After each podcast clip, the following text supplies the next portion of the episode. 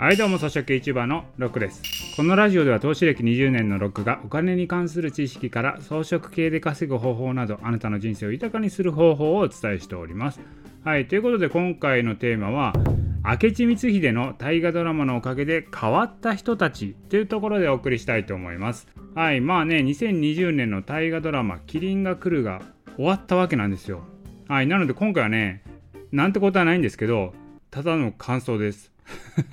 大河ドラマ終わったんで、あの感想をお伝えしようと思います。で、まあ最終回の本能寺の変は、個人的には面白かったんですけれども、やっぱね、大河クライマックスのね、合戦感みたいなのがないので、盛り上がりに欠けたなっていうところはちょっと感じたんですよ。だからちょっと世間の評価は酷評されるのかなと思ったんですけど、まあ、おおむね高評価みたいですね。で今回の大河ドラマで変わった人これでね得をした人っていうのはどういう人かというとこれね明智の子孫だと思うんですよね。やっぱり明智光秀のイメージって我々がね教科書レベルで知った範囲でいくとどちらかというと信長を裏切ってまあ三日天下って言われるぐらいね、まあ、すぐに負けてダサいみたいなイメージじゃないですか。裏切って即負けするっていう歴史上では恥ずかしいことをしているのが明智光秀っていうイメージでしたよね。でそれを見事に全部ひっくり返したのが今回の大河ドラマだったんですよ。だその結果ですよ。やっぱ裏切り者の子孫として言われてた明智の子孫は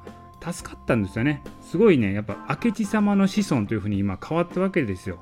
まあ、それがね明智の子孫っていうのが今細川家につながってるんですよね。だから元首相の細川守弘さんも明智の子孫にあたりますと。だからその明智さんの、娘はんが細川忠興と結婚しはったんでその明智さんの娘っていうのがその細川ガラシャになりはってんですよね。だからこのね今回の大河ドラマはその3日天下ダサってなってたところをその認識を変えたいいドラマだったと思うんですよ。その明智の子孫細川家もですねこれでですよ。明智様の子孫と言われるようになったわけですよ。まあとはいえねやっぱラストのね本能寺の変っていうのは、まあ、ちょっとね盛り上がりに欠けたんですよね。それはね本能寺の変をちゃんと描くとね盛り上がらんのですよ。だから今作品っていうのは明智光秀にフォーカスを当てていたのでやっぱり光秀がねかっこよく描かれているし信長と光秀のやっぱ固い絆みたいなのもあったりとかやっぱ信長自身も一番に光秀に信頼を置いてるわけなんですよ。そういう間柄が描かれてるんですね。主君を討つっていうのもそれもね憎しみが積もりに積もって爆発したわけでもないしこう因縁の戦いで命を懸ける的な合戦というわけでもないわけなんですよ。だから本能寺の変って主君を討つっていうのもただただ悲しみしかないんですよね。だから感情面の盛り上がりっていうのはあるんですけどもやっぱ最後の合戦の醍醐味みたいなのはないんで盛り上がりに欠けちゃうわけなんですよ。例えば以前のセゴドン西郷隆盛とかの話であれば最後はね西南戦争で侍軍対政府軍いわゆるラスト侍ですよ。ラスト侍がクライマックスで描かれてると。で真田丸っていうのも真田幸村が大阪夏の陣で明らか劣勢の中で戦うっていうところはクライマックスなんですよね。